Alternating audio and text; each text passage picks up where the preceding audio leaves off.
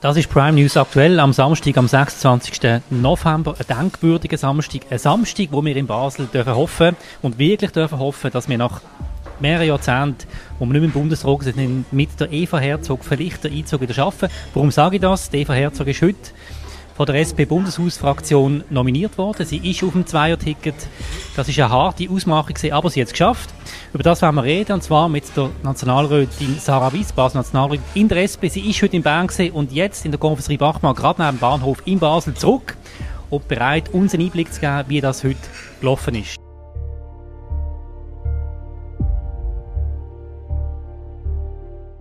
Herzlich willkommen, Sarah Weiss. Mein Name ist Christian Keller. Meine erste Frage, was ist das gesehen heute für ein Krimi, der da abgelaufen ist hinter verschlossenen Türen? Ja, guten Tag zuerst. Also ich bin immer noch im Moment recht erleichtert. Ähm, es ist wirklich ein Krimi gewesen, und das kann man wirklich so sagen. Es ist ein denkbar knappes Resultat gewesen. Es hat drei Wahlgänge gebraucht, bis dann die zwei Kandidatinnen festgestanden sind und bis zum Schluss haben wir zittert und nicht gewusst, ob es Eva Herzog auf das Ticket schafft. Von dem her im Moment überwiegt einfach die Erleichterung und jetzt geht es auf den 7. Dezember zu. Dort steht dann die wirkliche Wahl noch an. Jetzt schauen wir doch mal an, was die Argumente sind. Das Argument, wir in Basel haben schon lange keinen Bundesrat mehr gehabt. Wir haben jemanden, der sehr viel Regierungserfahrung hat, immer sehr gut gewählt worden ist, jetzt im Ständerat ist. Wie sehr hat das Argument gezogen? Ich glaube, die Problematik oder das Schöne, was wir hatten, ist, dass wir wirklich drei super Kandidatinnen hatten. Das heißt, auch die sind immer sehr gut gewählt worden.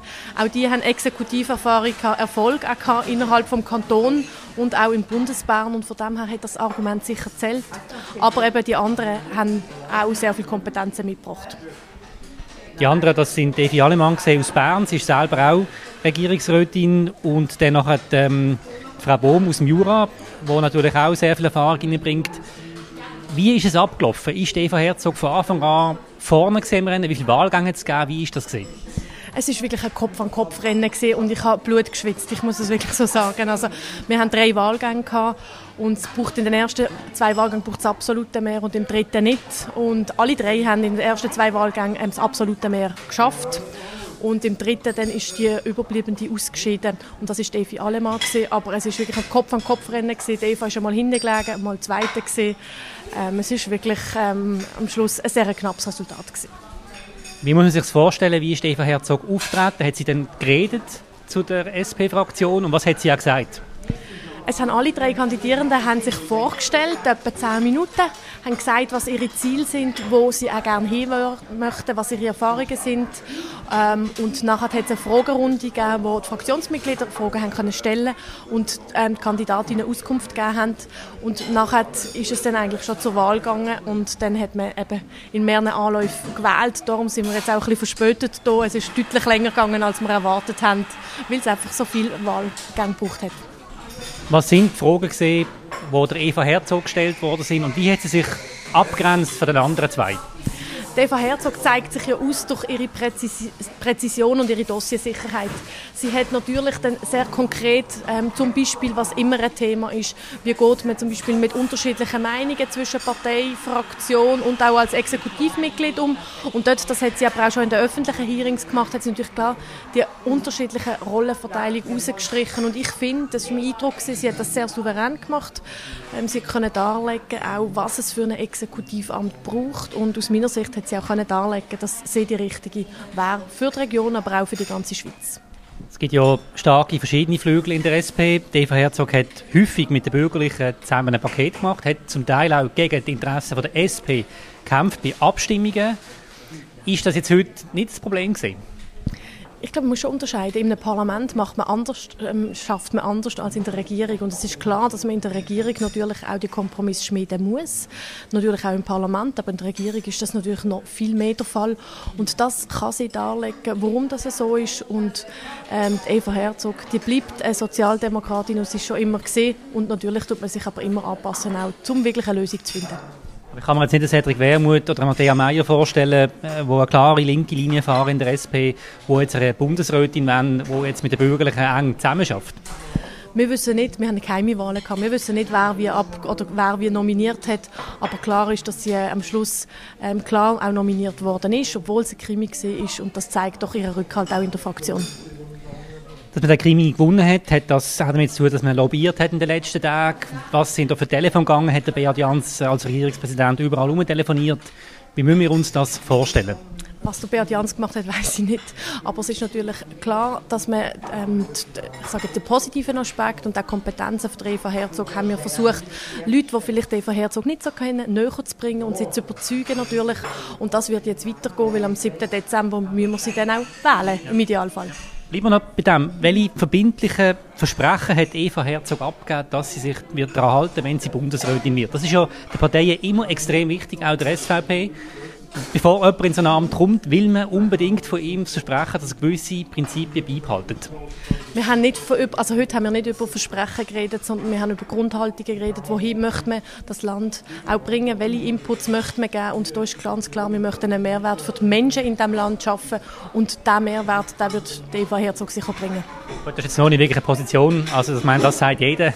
Es will niemand keinen Mehrwert schaffen der Regierung. Aber kann man vielleicht noch das zum Schluss, bevor wir dann auf den Ausblick gehen, nochmal sagen, als, als wer hat sich Eva Herzog heute präsentiert?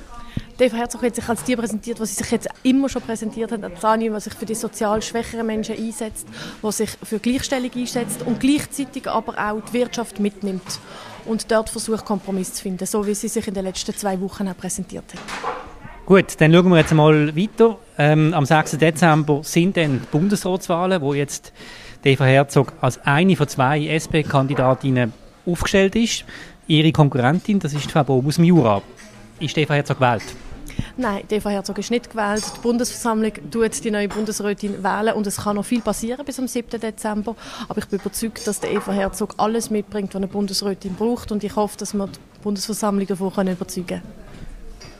Es kommt ein bisschen darauf an, vielleicht noch, wie die Wahlen vorher bei der SVP abläuft, oder? Also zuerst kommt ja die SVP, ähm, wo die Nachfolge von Uli Maurer ähm, bestimmt wird und erst dann kommt nachher der SP-Sitz. Wie entscheidend ist das und warum ist das entscheidend? Also die Regionen sollen ja angemessen vertreten sein, aber der, ähm, die SVP hat ja jemanden aus Bern, der Albert Rösti und der Herr Vogt von Zürich nominiert. Von dem her wird der regionale Aspekt eigentlich darum wahrscheinlich nicht so eine Rolle spielen. Ich gehe nicht davon aus, dass das eine große Rolle spielt, wer bei der SVP gewählt ist, sondern es geht wahrscheinlich wirklich darum, ähm, kann Eva Herzog mit ihren Kompetenzen überzeugen. An was könnte es denn jetzt noch scheitern? Ich hoffe an nichts, muss ich ehrlich sagen. Aber also, Bundesratswahlen sind immer unberechenbar. Von dem her würde ich jetzt kein Wett ähm, abschließen, aber ihre Chancen sind sicher intakt.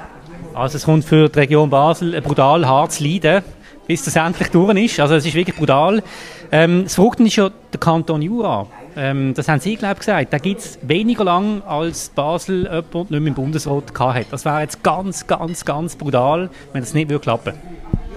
Es würde mich für die Region, aber auch weil ich wirklich überzeugt bin von der Eva Herzog, wirklich äh, wahnsinnig schmerzen. Aber ich würde wissen, auch Elisabeth Baumschneider ist eine hervorragende Kandidatin und ähm, der Jura ist uns natürlich auch recht noch. Aber trotzdem, ich werde natürlich die Eva Herzog unterstützen. Ein letztes Wort. Wie hoch, wenn Sie wetten, sind die Gewinnchancen, wenn man auf Eva Herzog setzt? Ich wette im Moment noch auf gar nichts und ich warte wirklich mal, was am 7. Dezember passiert. Gut, wie wir heute können lesen in der Basel Landschaftlichen Zeitung, sind ja die Festivitäten bereits geplant. Ähm, ganz herzlichen Dank, Sarah Weiss, habt ihr euch heute Zeit genommen für das Gespräch und wir sind sehr gespannt, wie das dann in Bern im Dezember wird rauskommen. Ob wir eine Bundesrätin bekommen, hoffentlich hoffen wir es für die Region. Ganz herzlichen Dank. Danke vielmals, einen schönen Nachmittag. Das hast gesehen von Prime News aktuell. Ihr könnt den Podcast auf allen gängigen Podcast-Kanälen abonnieren. Das ist kostenlos möglich. Macht das doch, dann sind ihr immer auf dem Laufenden, wenn etwas Wichtiges ansteht. Vielen Dank und auf Wiedersehen.